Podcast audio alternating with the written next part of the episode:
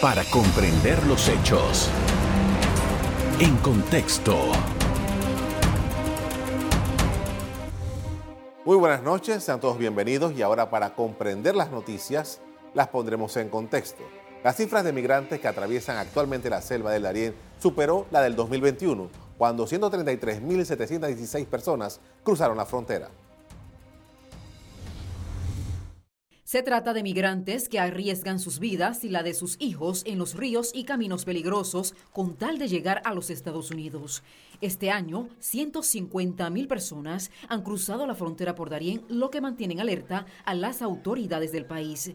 ¿Qué protección se les brinda? Nuestro invitado de hoy nos da más detalles.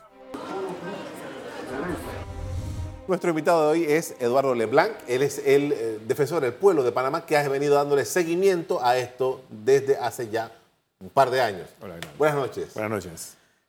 Señor defensor, usted ha estado en todas estas coordinaciones, usted tiene equipo allá. Las cifras cada vez aumentan. Vamos a actualizar las cifras. En primer lugar. Sí. El día de hoy tenemos 199.000, 200.000 personas que han cruzado la selva del Darién desde eh, Colombia, Metetí y que van rumbo al norte. Estamos hablando que en una semana, desde la última declaración que dio el ministro de Seguridad panameño, han entrado casi como 30 mil personas más o menos. Sí, sí, sí. Hemos tenido este, esta semana hemos tenido cifras récord. Tuvimos un día donde entraron más de 5 mil personas en un solo día. Eh, a la noche de hoy tenemos más de 5.600 personas en, los, en las estaciones de recepción de migrantes, solamente, entonces, es decir, distribuido en las tres estaciones. Entonces, es cifras récord.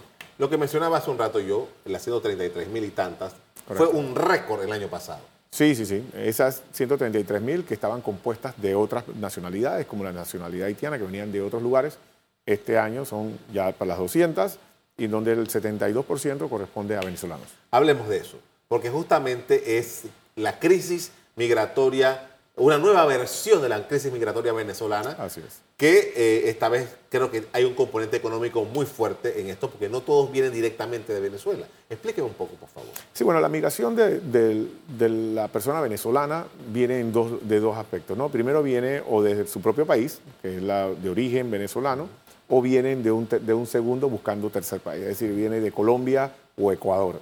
En este caso tenemos muchas personas que vienen desde Venezuela, Colombia se mantienen unos días buscando un poco de dinero y siguen el recorrido hasta Panamá.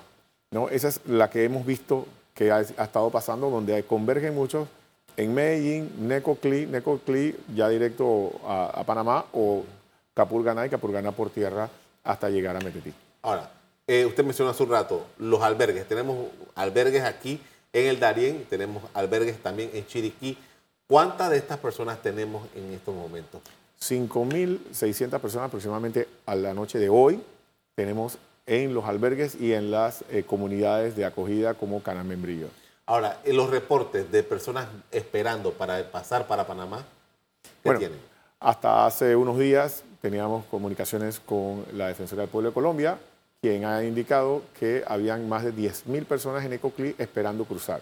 Sin embargo, sé que es una cifra bastante eh, grande y, y llama alertas. Sin embargo, a raíz de la decisión eh, independiente, autónoma del, gobierno americano, hay personas que están desistiendo de la travesía y retornando voluntariamente a su país. Cifras del mm, primer trimestre aproximadamente que tengo, me hablaban de que el 15% de los que estaban pasando eran niños y adolescentes. Así ¿Cómo está ahora? ¿Es igual? Sí, sí, esa es una cifra que se ha manejado históricamente.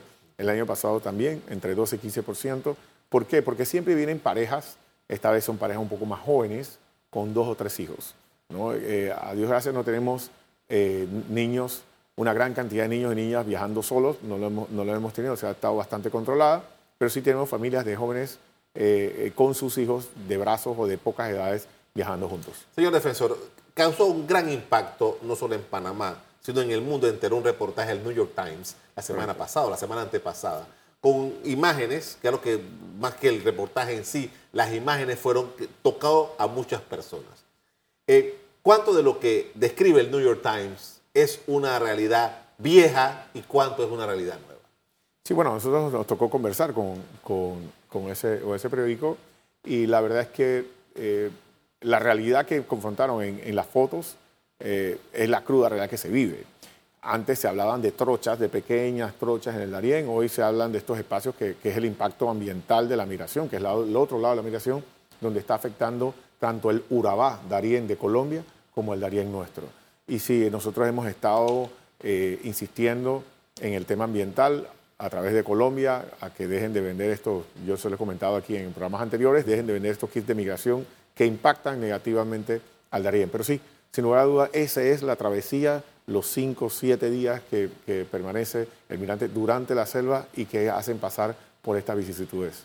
Hágame, hágame, por favor, una descripción, porque muchas personas, cuando se habla, y, el reportaje y unas declaraciones que dio el presidente Petro también días anteriores, han un poco confundido a las personas. Cuando hablamos del Darín, no estamos hablando precisamente de la provincia nuestra del Darín. Estamos hablando de un bosque que también incluye a Colombia. ¿Cuánto, cuando dice siete días, es siete días desde que salieron desde el último pueblo de Colombia o es siete días en, dentro de la frontera panameña? Interesante, claro que sí. Lo que pasa es que el Darién está el Darién nuestro y el Urabá Darién de ellos.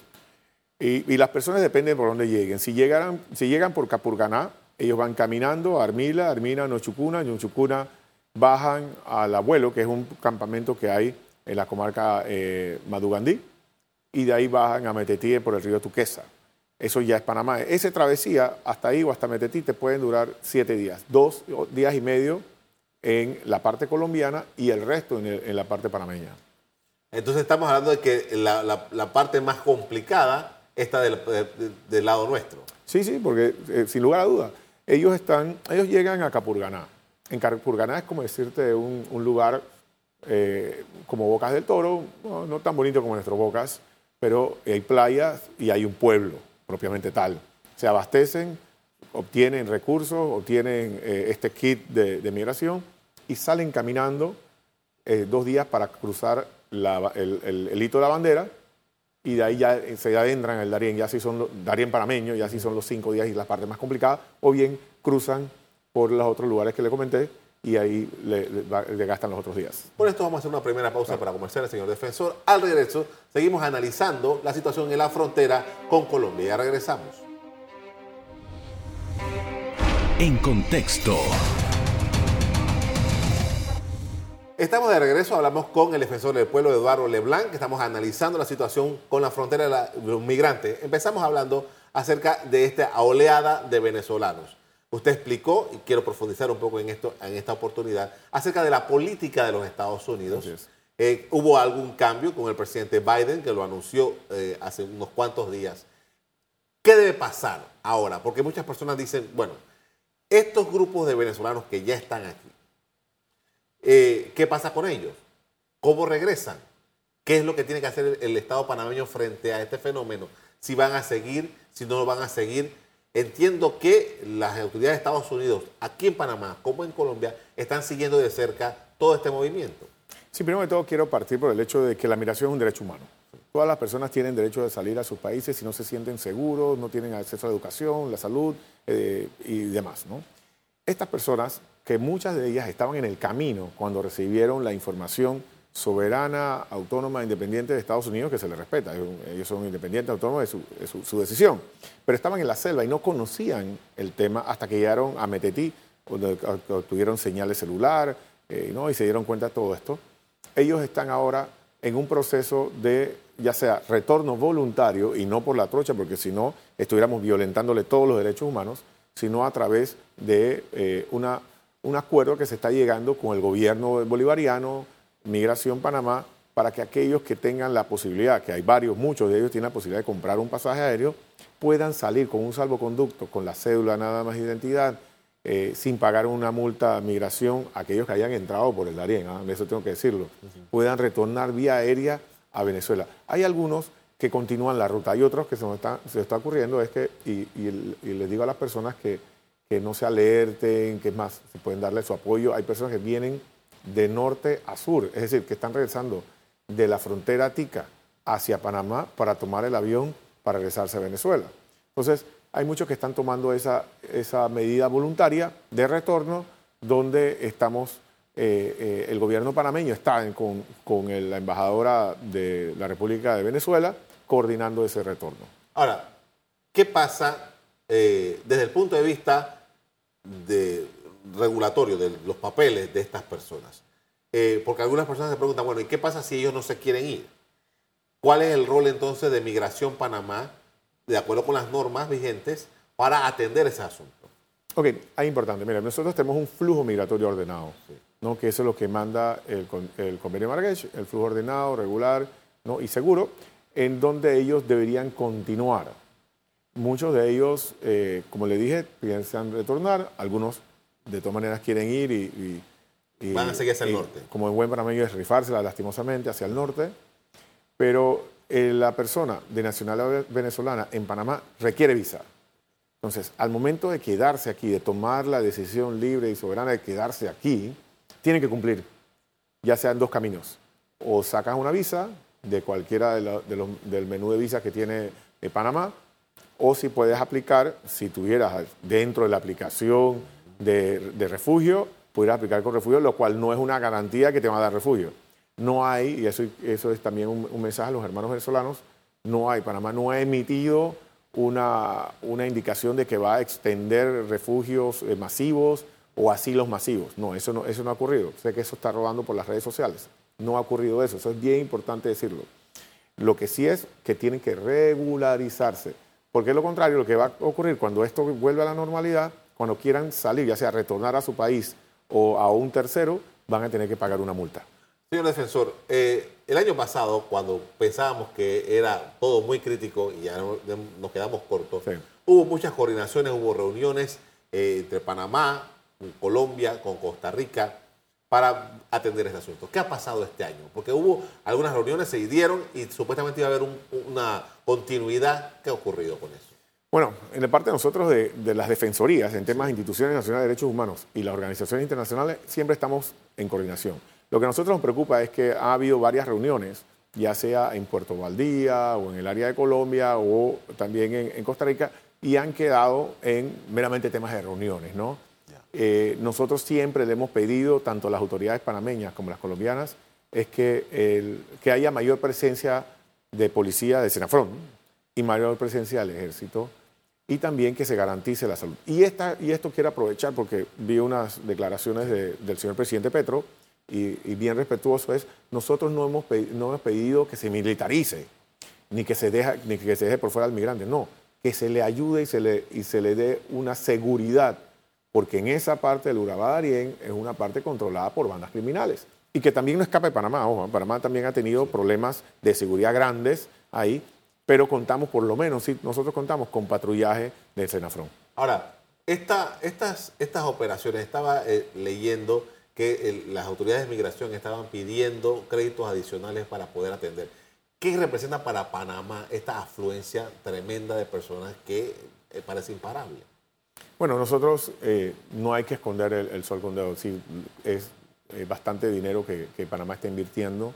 igualmente la Defensoría, nuestro escaso presupuesto, le decimos abiertamente, casi el 20% de nuestro presupuesto en, temas de viáticos, combustible y todo lo demás se va en, ese, en este tema.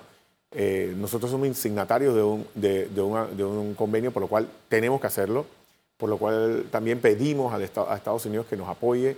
Agradecemos a organizaciones como IEM que, eh, y ACNUR y el Oficial Alto Comisionado que siempre nos están ayudando, pero es, es parte, de, es parte de, este, de esta ayuda mutua a los ciudadanos que salen de su país por un mejor futuro. Pero sí, sin lugar a duda hay un, un costo, pero también hay un ingreso de esta persona que viene migrando y viene pagando que si la piragua, que si la comida, que si el agua. Entonces multipliquemos, por ejemplo, rápidamente un dólar, que se ha gastado nada más un dólar, haya invertido una persona por, ciento, por 199 mil, 200 mil, 200 mil dólares. Así que imagínese si, esa, si eso hayan invertido 20 dólares o 300 dólares que vale, o entre 300 y 400 que vale el paso por Panamá, cuánta plata se ha invertido, se ha inyectado a Panamá. Es interesante, es un buen punto. Por esto vamos a hacer una pausa para comerciales. Al regreso seguimos hablando con el defensor del pueblo sobre la situación migratoria en la frontera con Colombia. Ya regresamos. En contexto. Seguimos hablando con Eduardo Leblanc, que él es el defensor del pueblo de Panamá. Estamos analizando la situación en la frontera con Colombia con los migrantes. Y usted se me adelantó a algo que tenía yo reservado para esta parte del programa y es lo relativo a la situación de seguridad en la zona.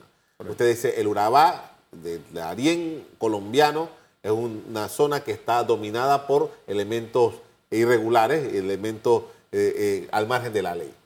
Eh, y hemos escuchado las narraciones de las personas de, las cosas horrorosas que le han ocurrido. Y por eso ustedes piden protección. Ahora, ¿qué más es necesario en esa zona? con inteligencia, con trabajo ya policial en, esta... Bueno, primero de todo es no abandono de las autoridades en general, no solo ejército, no solo Senafrón, sino también autoridades, eh, en el caso de nosotros, eh, que los ministerios, las instituciones, para llevar ayuda y que se sienta el, Estado, la presencia del Estado en comunidades para evitar de que se desvíen a, a otras prácticas, que eso muchas veces pasa en eh, pueblos fronterizos, donde no sienten la presencia del Estado, entonces no se sienten como parte de. Es el drama de Darién. Es el drama de Darién, ese es el drama de comunidades de Limón, ¿no? Y de otras comunidades en, fronterizas o isleñas, donde no sienten la presencia estatal y al no sentir esa presencia estatal y no sentirse, no es que no panameños, sino que se sienten como medio al margen, son más propensos de irse al otro lado de la fuerza, ¿no? al otro lado eh, oscuro de la ley. ¿no? Entonces, lo que nosotros pedimos es, miren, por ejemplo, Colombia, que nos apoye en la seguridad del migrante y en la seguridad de sus propios connacionales. También porque eh, nosotros tenemos bandas criminales también nuestra, propia, autóctona, que atacan y muchas veces nos han contado Senafrón que van y los corretean y cuando pasan frontera.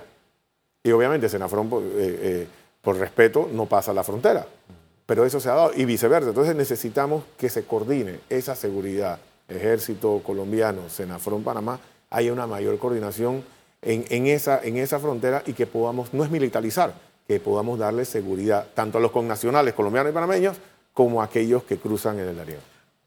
Anteriormente que hemos hablado de esto, usted me señalaba y también la directora de Migración me lo señalaba, el tema de estas personas, los irregulares, estos de los conocidos coyotes.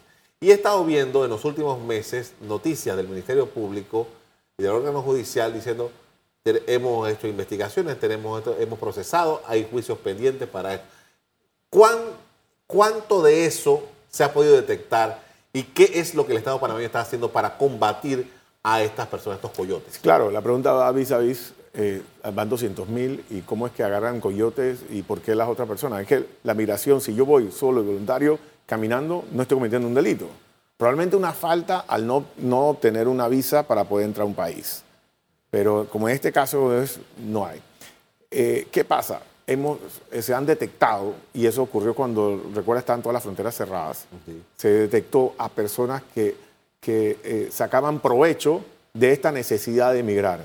Y claro, la ley de panameña prohíbe este, este tipo de conductas, igualmente el de la trata.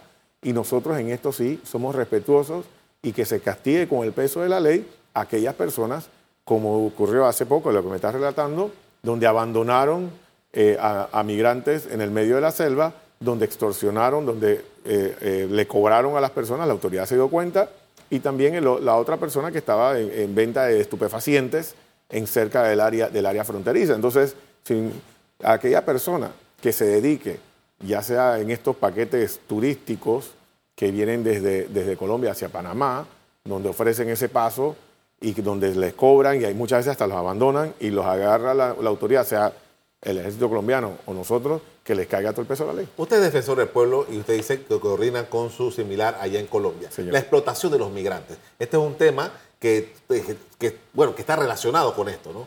¿Cómo, cómo, cómo está la atención de ese tipo de asuntos? Mira, esa es una pregunta muy importante. Eh, hay un, hay una, un tabú o un mito que dice que muchos migrantes eh, vienen con algún tipo de sustancia. Les puedo decir de que de estas 200.000 no es que se han detenido un número plural, pero eso puede pasar. Puede pasar también más al norte, en el triángulo norte de Centroamérica, puede pasar.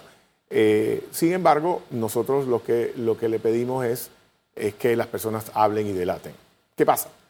Y donde tenemos el problema, tanto Ministerio Público como el tema de derechos humanos, nosotros, eh, eh, Defensores del Pueblo, Panamá y Colombia, es que si yo delato, yo tengo el miedo de que atrás, en el camino, viene mi primo, mi tía o viene otras personas que el coyote conoce. Entonces hay un medio código del silencio, y digo medio porque se han dado detenciones. Y, está ese código de silencio, al cual a veces el migrante dice, conchole, yo no digo nada porque allá atrás viene mi tía, o viene mi hermano, o viene mi prima, o mis papás. Entonces, si yo delato, los van a matar. Y eso es lo que ocurre y que se hace muy difícil para el Ministerio Público continuar. Además que delatan, pongamos, delatan. ¿Sabes qué? Yo voy a delatar a Eduardo. Ese es mi coyote. Lo, lo, apresan y viene, viene el Ministerio Público. Dice, tienes que eh, declarar, tienes que quedarte aquí. Dice la persona que está inmigrante y dice, yo no quiero estar en Panamá si mi norte es estar allá, ¿no? Se va y el proceso se cae. ¿Por qué se cae?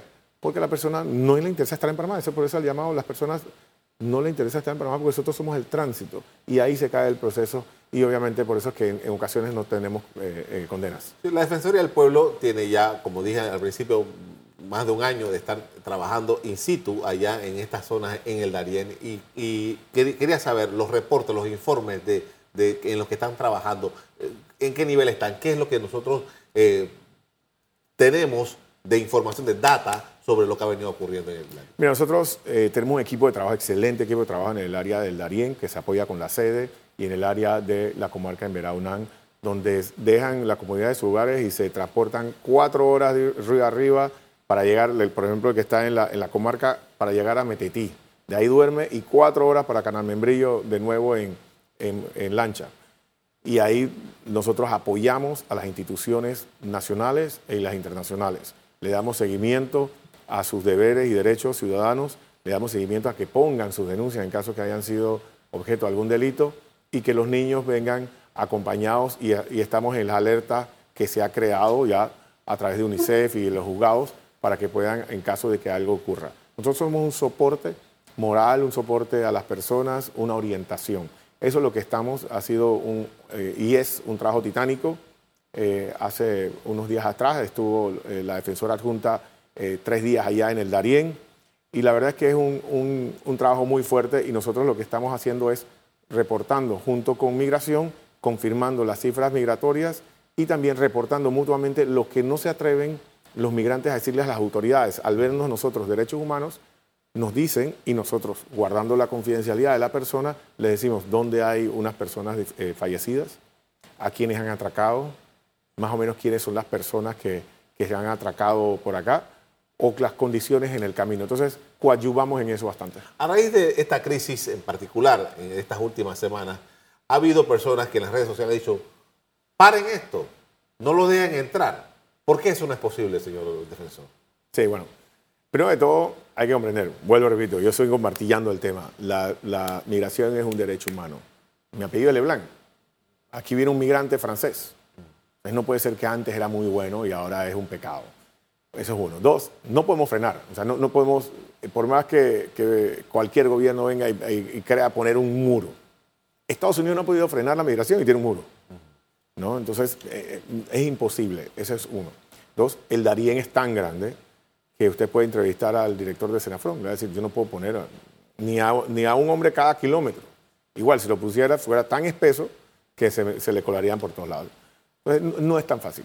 Lo otro es que nosotros somos signatarios del convenio de Marrakech de la migración segura, ordenada y regular. No podemos devolver, sería inhumano decirle a la persona, ¿sabe qué? Regrésese por la trocha.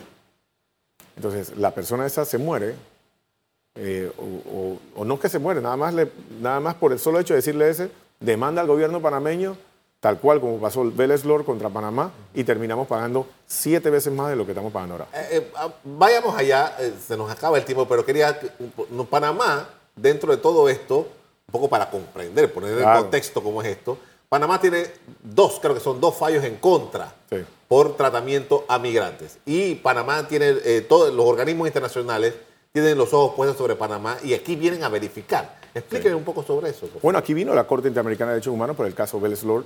Eh, hasta hace poquito nos levantó la medida cautelar, pero en ese levantamiento de medida cautelar dijo, Panamá tiene que seguir cumpliendo porque a esta persona nosotros la apresamos, lo llevamos al centro penitenciario La Joya y lo tratamos como un uno de los peores criminales cuando era una persona de, migrante.